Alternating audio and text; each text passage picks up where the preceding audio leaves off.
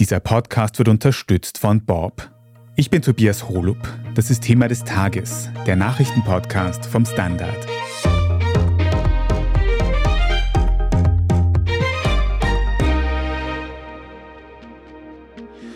Hat Israel schon vor dem Terrorangriff der Hamas am 7. Oktober darüber Bescheid gewusst und nichts dagegen unternommen? Diese Frage werfen Dokumente auf, die israelischen Geheimdiensten schon seit über einem Jahr vorliegen sollen. Und die haben diese Berichte gesehen und haben gesagt, ach, die können das nicht. Das ist alles zu viel. Das ist überschätzt. Das ist Angeberei. Die Berichte bringen den israelischen Premier Benjamin Netanyahu unter Druck. Denn sobald die Kämpfe in Gaza mit all ihren Ausnahmesituationen vorbei sind, könnte auch er vor seinem politischen Ende stehen. Was das für die Dauer und den Ausgang des Krieges im Nahen Osten bedeutet, darüber sprechen wir heute. Erik Frei, du und ich, wir haben schon viele Podcasts jetzt gemacht, in denen wir die Situation im Nahen Osten analysiert haben. Und da gibt es seit vergangener Woche neue Erkenntnisse, nämlich dazu, dass dieser Anschlag der Hamas am 7. Oktober dass der den israelischen Geheimdiensten schon seit längerer Zeit bekannt gewesen sein soll, nämlich schon seit über einem Jahr. Was hat es mit diesen Geheimdienstberichten genau auf sich? Ja, eigentlich sehr schnell nach dem 7. Oktober wurde es klar, dass die Vorbereitungen der Terrororganisation Hamas für diesen schrecklichen Terroranschlag sichtbar waren, dass man hätte das beobachten können, die Zeichen sehen können. Und das war schon auch in den Medien, auch in den israelischen Medien wurde das immer wieder dargestellt.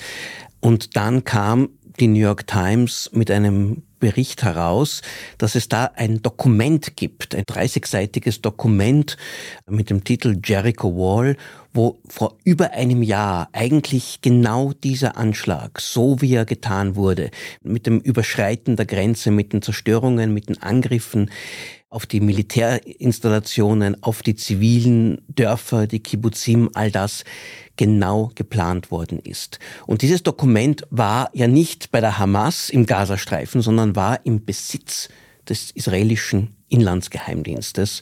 Und das ist natürlich eine erschütternde Nachricht, wenn man weiß, eigentlich hätte man es wissen können, man hätte es verhindern können und die entsprechenden Stellen, die Verantwortlichen waren blind und taub.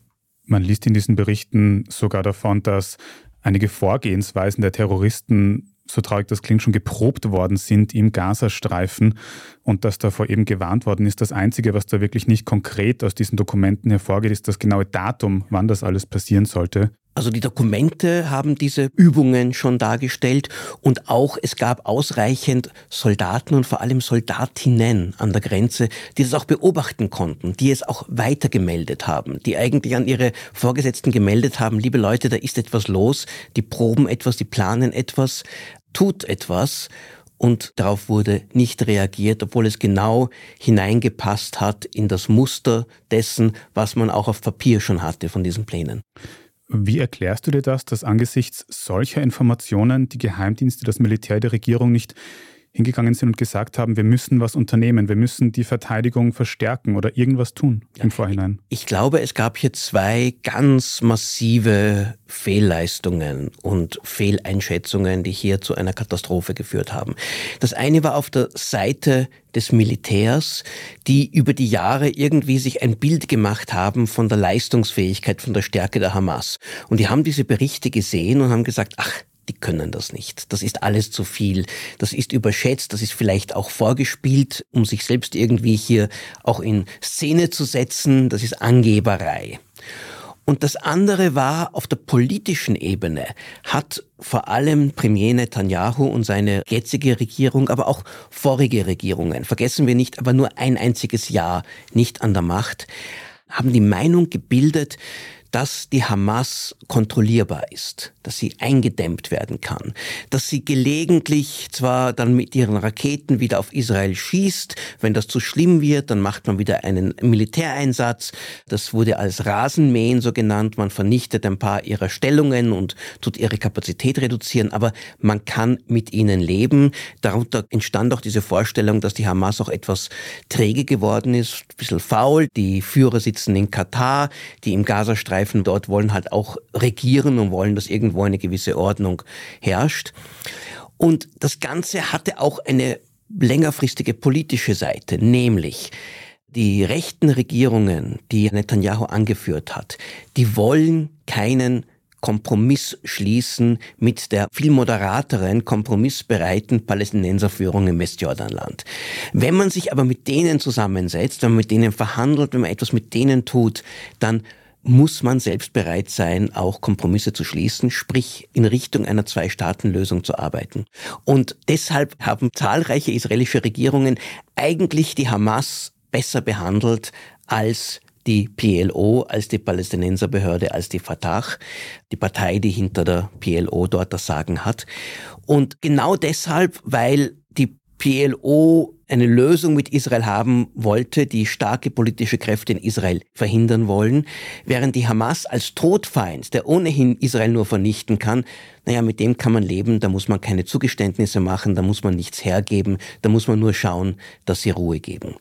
Und diese politische Einschätzung hat wahrscheinlich auch heruntergewirkt in die Geheimdienste, in die Armee hinein, wenn man dann Erkenntnisse bekommt, an denen man selbst ein bisschen zweifelt und weiß, wenn man das, sagen wir, dem Verteidigungsminister oder gar dem Premier vorliegt und sagt, schau dir das an und tut's doch was und dann nur ein Kopfschütteln bekommt, sagt, was fällt euch jetzt wieder mal ein? Wisst ihr nicht, dass die Hamas das eh nicht tut? Also, wenn die ganze politische Strategie in eine andere Richtung geht, dann kann man sich gut vorstellen, dass die Bereitschaft hier, eigene Vorurteile, Vorstellungen hier über Bord zu werfen und zu sagen, Moment einmal, das ist jetzt was anderes, als wir bisher gedacht haben, jetzt müssen wir handeln, dass die sehr schwach ausgeprägt ist. Und es ist ein ganz typisches Zeichen für Bürokratien, die dann auch für sehr, sehr gut aufgestellte, mit vielen Ressourcen ausgestellte Bürokratien, die solche Warnsignale dann einfach übersehen. Von 9-11, vor dem Anschlag auf das World Trade Center in 2001, war es so ähnlich. Auch damals hätte man es wissen können, man hat es nicht gewusst. Und letztlich auch der Anschlag in Österreich mit den vier Toten gab es ja auch genügend Warnsignale und immer wieder entweder eine Polizei, ein Geheimdienst oder eine Armee sieht es zwar, aber will es dann nicht sehen und handelt dann auch nicht demnach. In Israel ist das umso erschreckender, weil es dort ja eigentlich sehr gute Geheimdienste gibt. Aber das heißt, man muss ganz klar sagen, es hat da auf israelischer Seite Fehleinschätzungen gegeben bei den Geheimdiensten und in der Politik, die auch diesen Anschlag am 7. Oktober begünstigt haben. Absolut, es war ein katastrophales Versagen. Vergleichbar mit dem Geheimdienstversagen vor dem Yom Kippur-Krieg im Oktober 1973 wo auch die ganz klaren Warnsignale, dass die Ägypter und die Syrer hier einen Angriff planen, mit der gleichen Arroganz abgetan wurde, ach, die sind nicht stark genug dafür, die werden das nicht tun. Auch aus so einem Gefühl heraus, wir wollen uns damit gar nicht auseinandersetzen.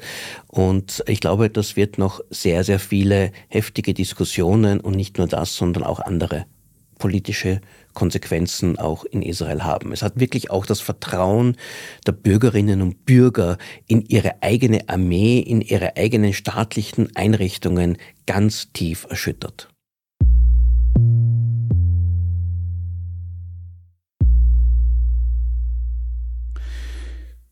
Jetzt sind in Israel ja schon sehr bald nach dem Anschlag am 7. Oktober leise Stimmen, leise Kritik laut geworden an Netanyahu. Die erste Reaktion war dann aber, wir müssen uns jetzt auf den militärischen Gegenschlag gegen die Hamas konzentrieren. Das zieht sich jetzt schon seit bald zwei Monaten hin, dieser Gegenschlag. Kannst du noch mal kurz zusammenfassen, wo steht denn die israelische Offensive gegen die Hamas gerade? Also sofort nach dem 7. Oktober hat die israelische Regierung, die Führung, die Armee erklärt, in den vergangenen 16 Jahren, und vergessen wir nicht, es gab 16 Jahre lang, seit die Hamas die Macht ergriffen hat und immer wieder mit Raketen Israel angegriffen hat, gab es immer wieder auch militärische Auseinandersetzungen mit vielen Toten. Aber die sind immer mit einer Art von Waffenstillstand geendet, wo die Hamas weiter an der Macht bleiben konnte und weiter handeln konnte. Diesmal hieß es sofort, nein, diesmal muss es anders werden. Wir werden die Hamas komplett vernichten. Dann hat man eigentlich damit gerechnet, dann wurden sofort alle Reservisten eingezogen. Zehntausende Männer und Frauen, aber auch sehr viele Männer, die plötzlich in der Armee dienen statt in ihrem Berufsleben. Und dann hat man gedacht, dass da eine Bodenoffensive sehr schnell beginnen würde. Das hat dann eine Zeit lang gedauert, bis sie dann begonnen hat. Beschränkt zuerst auf den Norden. Und da hat Israel gesagt, wir werden zuerst den Norden massiv bombardieren, um hier die Stellungen der Hamas zu vernichten, die allerdings alle innerhalb von zivilen Wohnvierteln sind, wo die Hamas sich ja eigentlich auch versteckt hinter den eigenen Zivilisten. Und die Bevölkerung des Nordens wurde aufgefordert, in den Süden zu flüchten. Das hat der Großteil auch getan. Viele sind dennoch geblieben. Es gab sehr, sehr viele zivile Opfer im Norden. Diese Bodenoffensive hat inzwischen den Norden praktisch kontrolliert, wieder besetzt. Ein Großteil dieser Gaza-Stadt, der größten Stadt in den Gazastreifen, ist zerstört oder halb zerstört. Und jetzt steht Israel am Punkt, wo man sagt, na gut, den Norden haben wir, aber inzwischen hat sich die Hamas im Süden breit gemacht und kämpfen von dort weiter. Und dort sind auch die Anführer des Massakers und die Planer und die Kämpfer und die Terroristen, die wir noch jetzt haben wollen. Und dadurch verschiebt sich jetzt zuerst die Bombardements und dann auch die Bodenoffensive jetzt gerade in den Süden, wo man versucht wiederum die militärische Stärke, Infrastruktur der Hamas zu vernichten. Das Problem ist, die Zivilisten müssen trotzdem irgendwo hingehen, damit sie nicht direkt ausgesetzt sind. Man muss ihnen zumindest die Möglichkeit bieten. Und deswegen geht Israel jetzt anders vor, statt zu sagen, geht komplett aus dem Süden wohin, es gibt keinen Platz mehr, wird das in sehr kleinen Abschnitten immer wieder Warnungen ausgesprochen und dann dort angegriffen und immer wieder die Bevölkerung aufgefordert, aus dem einen Gebiet herauszugehen, in das nächste zu gehen, während die Kampfhandlungen stattfinden. Also es wird da versucht, die Zivilbevölkerung zu schonen. Auf der anderen Seite hört man auch Stimmen, es ist sehr schwierig, diesen Warnungen nachzukommen. Vielleicht gibt es auch keinen Strom oder keine Mobilfunkverbindung, um das überhaupt zu empfangen. Erik, wir haben vor kurzem auch eine Folge gemacht, die zur Abwechslung ein bisschen hoffnungsvoller war über diesen Geiseldeal, den es gegeben hat. Kannst du zu dem kurz ein Zwischenfazit ziehen? Nach vielen Verhandlungen ist es schließlich zu einem Abkommen über, äh, Israel hat ja mit Hamas nicht direkt gesprochen, aber vor allem über die Vermittlung von Katar, dem wichtigen politischen Unterstützer der Hamas, aber gleichzeitig auch ein Land, das auch den, mit den USA sehr enge Beziehungen hat, was ja eine interessante Konstellation ist, wurde vereinbart, dass es zu einem Austausch von israelischen Geiseln, Frauen und Kindern gegenüber palästinensischen Gefangenen in israelischen Gefängnissen kommen soll und in dieser Zeit die Waffen schweigen sollen. Und das war dann einmal auf 50 israelische Geiseln gegenüber 150 Gefangenen limitiert und es wurde für jeden Tag ungefähr 12, 13 israelische Geiseln freigelassen und an diesen Tagen gab es dann auch eine Waffenruhe. Das war ungefähr fünf Tage lang, dann wurde es nochmal verlängert und dann war immer noch die Hoffnung, dass man es noch einmal verlängern ändern kann. Und dann aber ist dieser Deal zusammengebrochen. Israel behauptet, die Hamas hat ihre Versprechen nicht eingehalten. Die Hamas sagt, Israel hat sich an Sachen nicht gehalten. Deshalb ist die Mehrheit der israelischen Geiseln, die am 7. Oktober entführt wurden, sind weiterhin in der Hand der Hamas unter offenbar schrecklichen humanitären Bedingungen, in akuter Lebensgefahr. Möglicherweise wird im Hintergrund noch einmal versucht, noch einmal so eine Phase zu arrangieren, damit man auch die restlichen Frauen und Kinder zumindest frei bekommt. Aber derzeit schaut es nicht besonders gut dafür aus.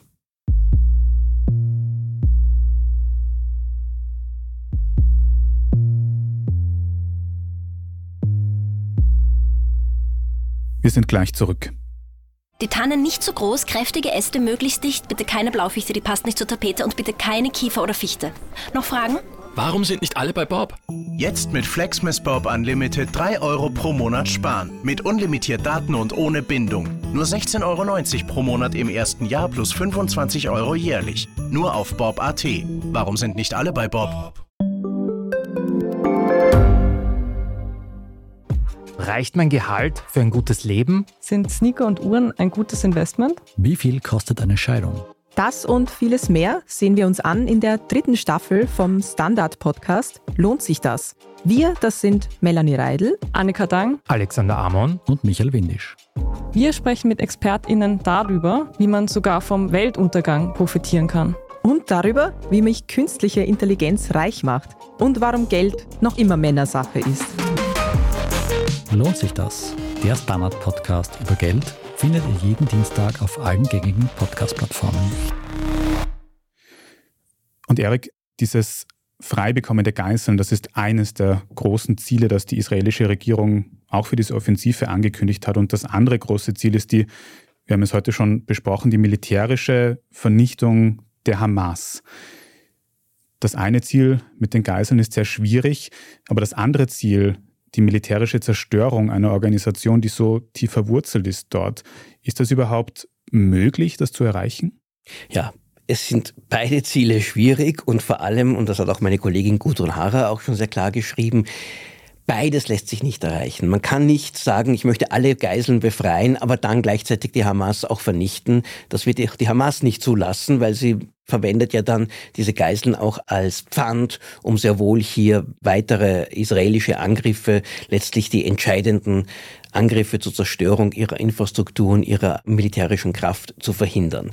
Es schaut jetzt danach aus, dass der israelischen Führung und der Armee die Zerstörung der Hamas, die endgültigen Sieg über die Hamas wichtiger ist Allerdings gibt es da auch ganz große Probleme. Erstens einmal kann diese Hamas sich sehr gut innerhalb der Zivilbevölkerung verstecken. Man findet sie nicht alle gleich. Sie lassen sich nicht so genau identifizieren.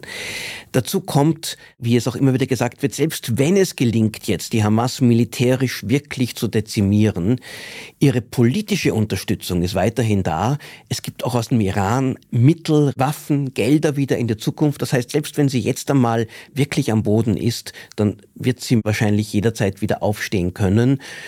Mit noch mehr Unterstützung aus einer traumatisierten palästinensischen Bevölkerung, die ja vorher gegenüber der Hamas auch kritisch gegenüberstanden, aber sich auch jetzt hinter sie stellen, angesichts auch der israelischen Angriffe. Und das dritte Problem ist der wachsende Druck aus der Welt, vor allem von den USA. Und wenn die israelische Regierung und die Armee glaubt, na ja, sie brauchen hier noch viele, viele Wochen oder sogar Monate, Möglicherweise so viel Zeit werden sie nicht haben, weil dann irgendwann wird vor allem die Regierung von Joe Biden wenn die Zahl der Opfer zu hoch wird und auch die Aussicht auf ein schnelles Ende dieses Krieges nicht in Sicht ist, möglicherweise den Druck so stark verstärken, dass die, auch die israelische Regierung sagen muss, okay, wir haben unser Ziel nicht komplett erreicht, aber wir müssen jetzt einem langfristigen Waffenstillstand zustimmen. Du hast gerade was angesprochen, was ich jetzt schon öfter gehört habe, nämlich dass die Hamas unter der palästinensischen Bevölkerung in den letzten Wochen an Zustimmung gewonnen hat. Wie kann das sein, obwohl doch die aktuelle Eskalation durch diesen Terrorangriff der Hamas in dieser Form erst ausgelöst wurde? Das ist richtig. Und es gab sicher viele Palästinenser, die gleich nach dem 7. Oktober sich gedacht haben, sind die wahnsinnig? Was tun sie uns an? Wissen sie nicht, wie die Israelis reagieren werden? Und das hat die Hamas natürlich genau gewusst. Es war ja provoziert. Dieser Militärschlag, diese, dieser Gaza-Krieg war ja genau das, was die Hamas wollte. Ich glaube auch, die Hamas kennt auch die Psychologie der Palästinenser und Palästinenserinnen sehr gut, weil man dann nicht sagt, na ja, eigentlich ist die Hamas daran schuld, dass jetzt israelische Bomben fallen, mein Haus zerstören und meine Verwandten hier ums Leben kommen, sondern man schiebt Israel die Schuld zu. Die Frage stellt sich, wer kämpft wirklich gegen Israel? Wer ist hier die wirkliche Kraft dagegen? Das ist dann die Hamas.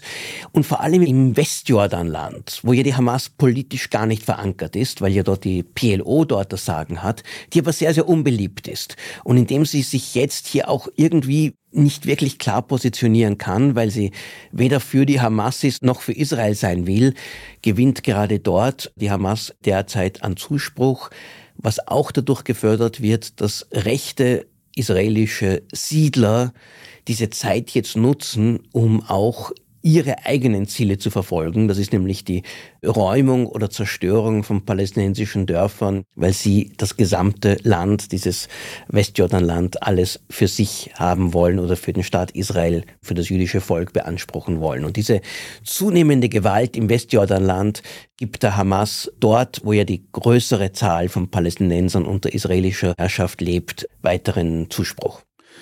Wenn wir auf die politische Situation auf der anderen Seite, nämlich in Israel, schauen, dann hast du heute auch schon angesprochen, dass der israelische Premier Benjamin Netanyahu, dass dessen politische Situation unter diesem Krieg auch extrem leidet und auch unter diesen Enthüllungen, die wir über die Geheimdienste heute schon gehört haben. Du hast konkret gesagt, dass Benjamin Netanyahu nach dem Krieg politisch am Ende sein könnte.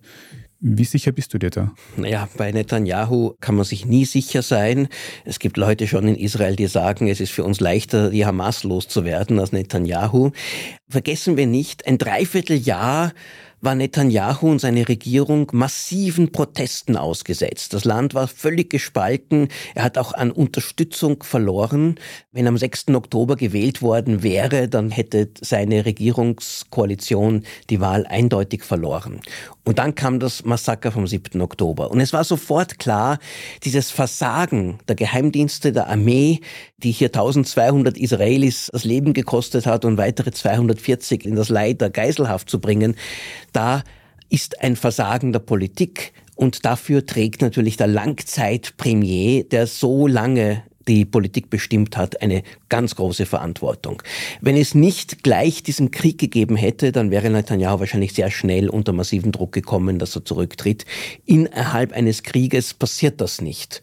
Die Menschen stehen zur Regierung, das ist die einzige, die hier auch handeln kann. Da kommt es nicht zu einem Wechsel, auch nicht zu Neuwahlen. Also derzeit hat Netanyahu und seine Koalition eine Gnadenfrist, die aber glaube ich, irgendwann auslaufen wird, weil das Trauma vom 7. Oktober ist nicht nur ein Trauma über die Brutalität und die Unbarmherzigkeit der Hamas, sondern auch ein Trauma über die Schwäche und das Versagen der eigenen Institutionen und der eigenen Regierung. Und wann immer es in Zukunft wieder Wahlen geben wird, wobei der reguläre Wahltermin noch lange vor uns ist, sehe ich nicht, dass Netanyahu das wieder gewinnen kann. Allerdings, bis dahin könnte er mit seiner jetzigen Koalition weiter regieren, weil die haben die Mehrheit in der Knesset, im Parlament. Was mich da so beunruhigt, wenn Netanyahu jetzt, wie du gesagt hast, so eine Art Gnadenfrist noch hat bis zum Ende des Krieges, würde das nicht bedeuten, dass die israelische Regierung ein Interesse daran hat, dass dieser Krieg so lange wie möglich dauert und dass Netanyahu jetzt womöglich auch brutaler vorgehen könnte, um eben irgendwelche Erfolge zu erzielen, die er nach Ende des Krieges verkaufen kann der Bevölkerung? Also, dass Israel und auch sein Premier Netanyahu Erfolge im Kriege vorweisen wollen, ist eindeutig. Da geht es nicht nur parteipolitisch, sondern auch für die Existenz des Landes oder für die Sicherheit des Landes ist das ganz entscheidend.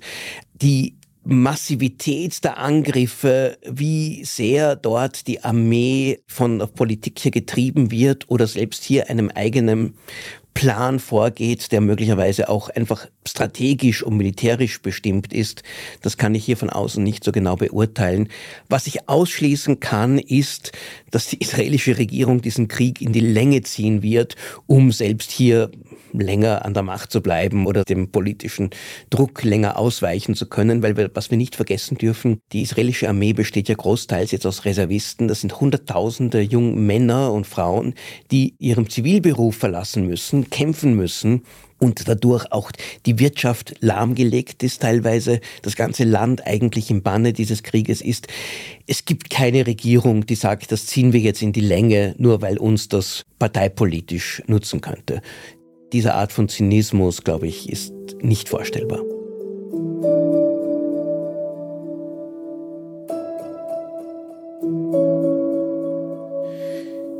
Du hast vorher gesagt, der Norden des Gazastreifens ist aktuell mehr oder weniger besetzt durch das israelische Militär. Jetzt verlagern sich die Kämpfe in den Süden.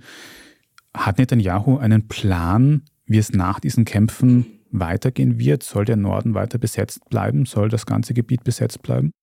Das ist die ganz, ganz große Frage. Und es gibt offenbar große Anzeichen, dass es diesen Plan nicht gibt.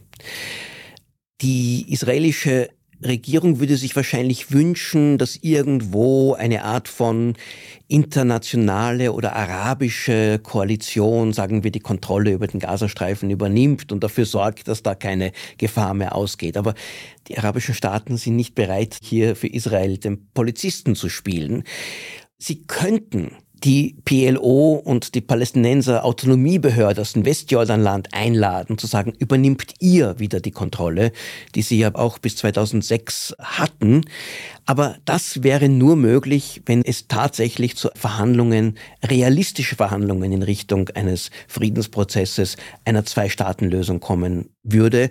Und dazu ist ja diese Regierung, die ja ganz, ganz rechts ausgerichtet ist, wo ja ganz starke Kräfte in der Regierung die Ausrichtung, den Plan haben, überhaupt auch das Westjordanland zu annektieren, ist das auch nicht gewünscht und nicht vorstellbar. Es gibt Überlegungen, vielleicht könnte die UNO eine Rolle spielen, aber auch da gibt es viel zu wenig Vertrauen. Also die Regierung steckt hier in einem Dilemma, dass sie einerseits eine echte Besatzungsverwaltung nicht aufbauen wollen, auch weil sie dann ausgesetzt wären der ganzen ständigen Angriffen auch von einer radikalisierten, fanatisierten Bevölkerung und den Resten der Hamas. Gleichzeitig aber die Kontrolle über den Gazastreifen auch nicht aufgeben wollen. Also irgendwie sich ein Zwischending vorstellen, wie das ausschauen kann, hat noch niemand klar sagen können. Und letztlich muss man sagen, ohne eine politische Perspektive, die in Richtung einer politischen Lösung für den israelischen-palästinensischen Konflikt führen könnte, gibt es überhaupt keine Idee, wie die Zukunft dieses Gazastreifens aussehen kann wenn die Hamas tatsächlich als militärische und politische Kraft eliminiert worden ist. Wenn die aktuelle rechte Regierung in Israel so tief in diesem Dilemma steckt, bedeutet das im Umkehrschluss für einen nachhaltigen Frieden, braucht es einen Regierungswechsel in Israel? Auf jeden Fall. Mit dieser Regierung, die ja eine Koalition der Likud ist von Benjamin Netanyahu mit ultrareligiösen Parteien und rechtsextremen Parteien, die wirklich schon auch zum Teil faschistische Ideologien vertreten und nur darauf aus sind, eigentlich die Palästinenser aus dem gesamten Gebiet zu vertreiben, ist eine Friedensperspektive überhaupt nicht vorstellbar.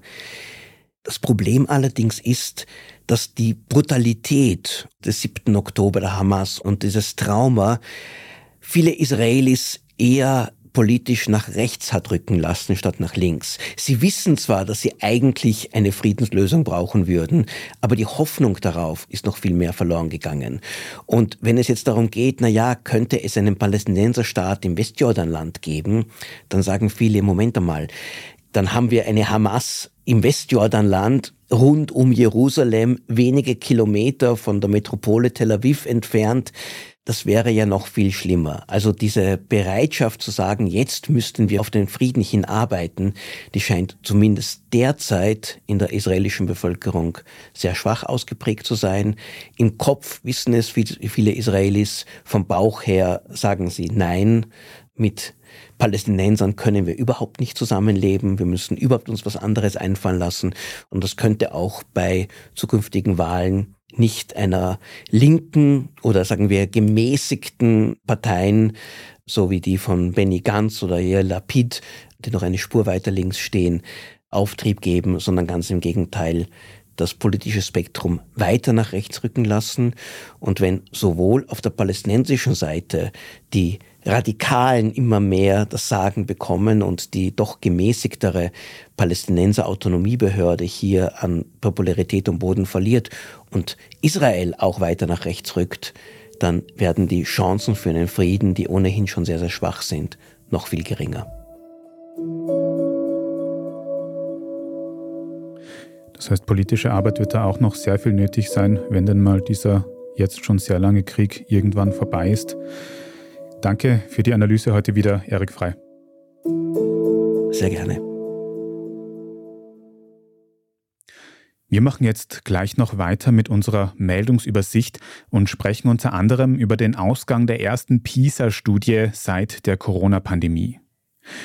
Wenn Sie, liebe Zuhörerinnen und Zuhörer, die journalistische Arbeit, die wir hier beim Standard machen, unterstützen möchten, dann geht das zum Beispiel, indem Sie ein Standard-Abo abschließen, egal ob für die Zeitung, für die Website oder wenn Sie Thema des Tages über Apple Podcasts hören, dann geht das dort auch über ein Premium-Abo.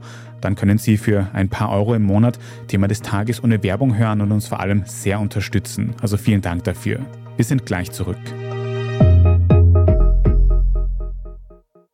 Die Tannen nicht zu groß, kräftige Äste möglichst dicht, bitte keine Blaufichte, die passt nicht zur Tapete und bitte keine Kiefer oder Fichte. Noch Fragen? Warum sind nicht alle bei Bob? Jetzt mit Flexmas Bob Unlimited 3 Euro pro Monat sparen. Mit unlimitiert Daten und ohne Bindung. Nur 16,90 Euro pro Monat im ersten Jahr plus 25 Euro jährlich. Nur auf Bob.at. Warum sind nicht alle bei Bob? Standard-Podcasts gibt es ja wirklich schon zu jedem Thema. Also fast jedem. True Crime. Thema des Tages. Lohnt sich das? Inside Austria. Serienreif. Besser Leben. Rätsel der Wissenschaft. Edition Zukunft. Und, und, und. Aber nicht jeder hat die Zeit, das alles zu hören. Und manchmal möchte man sich einfach nur ein paar Minuten beschallen lassen. Ich bin Scholt Wilhelm. Und ich bin Margit Ehrenhöfer. Ab sofort bringen wir auch Highlights unserer Podcasts. Für zwischendurch, wenn mal weniger Zeit ist. Diese kurzen Ausschnitte nennen wir Shorts. So wie eine kurze Hose. Oder eine kurze Geschichte. Okay. Und Shorts vom Standard finden Sie jetzt überall, wo es Podcasts gibt. Und hier ist, was Sie heute sonst noch wissen müssen. Erstens, heute am Dienstag wurden die Ergebnisse der aktuellen PISA-Studie präsentiert.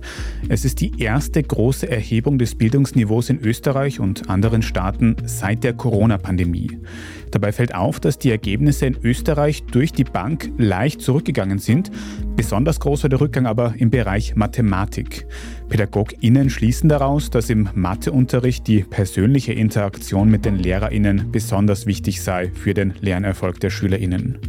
Einen weniger starken Rückgang hat es im Vergleich dazu in den Bereichen Lesen oder Naturwissenschaften gegeben. Zweitens, zur Halbzeit der Klimakonferenz in Dubai gibt es weiter viele Kontroversen.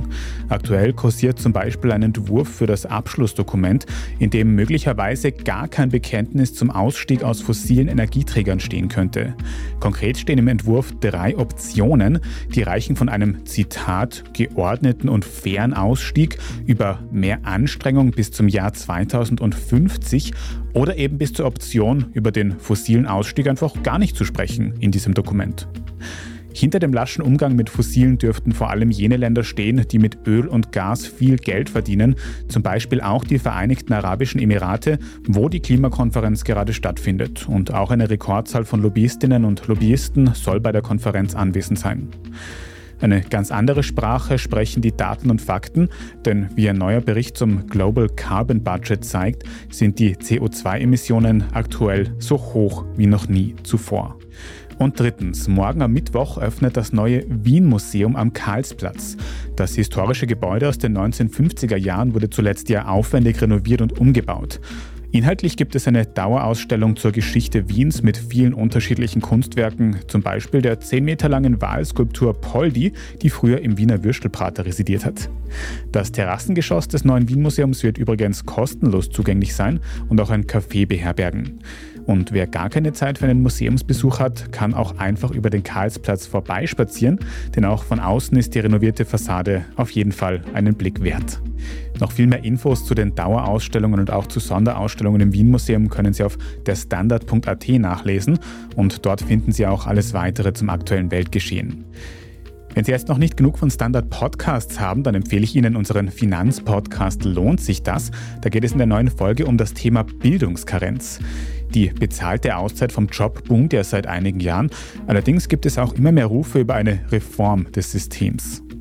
Was eine Bildungskarenz bringt und wie sie sich in den nächsten Jahren verändern könnte, das hören Sie bei Lohnt sich das überall, wo es Podcasts gibt. Falls Sie dem Standard Podcast Team irgendetwas sagen möchten, dann schicken Sie gerne eine Mail an podcast.derstandard.at. Und wenn Ihnen diese Folge von Thema des Tages gefallen hat, dann abonnieren Sie uns am besten auf Ihrer liebsten Podcast-Plattform, dann verpassen Sie auch keine weitere Folge mehr. Wir freuen uns auch sehr über gute Bewertungen oder nette Kommentare, weil uns dadurch noch mehr Menschen finden können. Vielen Dank dafür. An der heutigen Folge hat Scholt Wilhelm mitgearbeitet und mein Name ist Tobias Holub. Vielen Dank auch fürs Zuhören und bis zum nächsten Mal.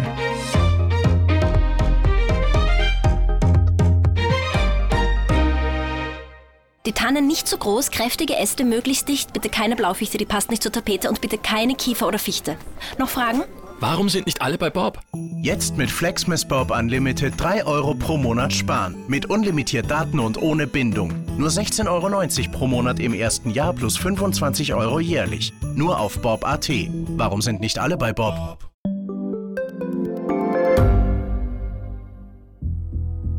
Was ich nicht nachvollziehen kann, ist, warum an jedem Unrecht immer ich schuld sein soll. Ein Korruptionsskandal jagt den anderen. Österreich hat in den letzten 30 Jahren viel über Klimaschutz gesprochen, aber zu wenig getan. Die Politik verschläft die Klimakrise. Die Behörden haben alles richtig gemacht. Fehler vergisst man, statt daraus zu lernen. So sind wir nicht. So ist Österreich einfach nicht. Aber wie ist Österreich dann? Das wollen wir bei Inside Austria herausfinden. Wir blicken auf die großen österreichischen Skandale. Von Ibiza bis Ischgl. Wir wollen wissen, wer dafür in der Politik die Verantwortung trägt. Und wir schauen genau hin, wo Österreich über seine Grenzen hinaus mitmischt. Vom Wirecard-Skandal bis zum Ukraine-Krieg. Das ist Inside Austria von Standard und Spiegel. Jeden Samstag eine neue Folge, überall, wo es Podcasts gibt.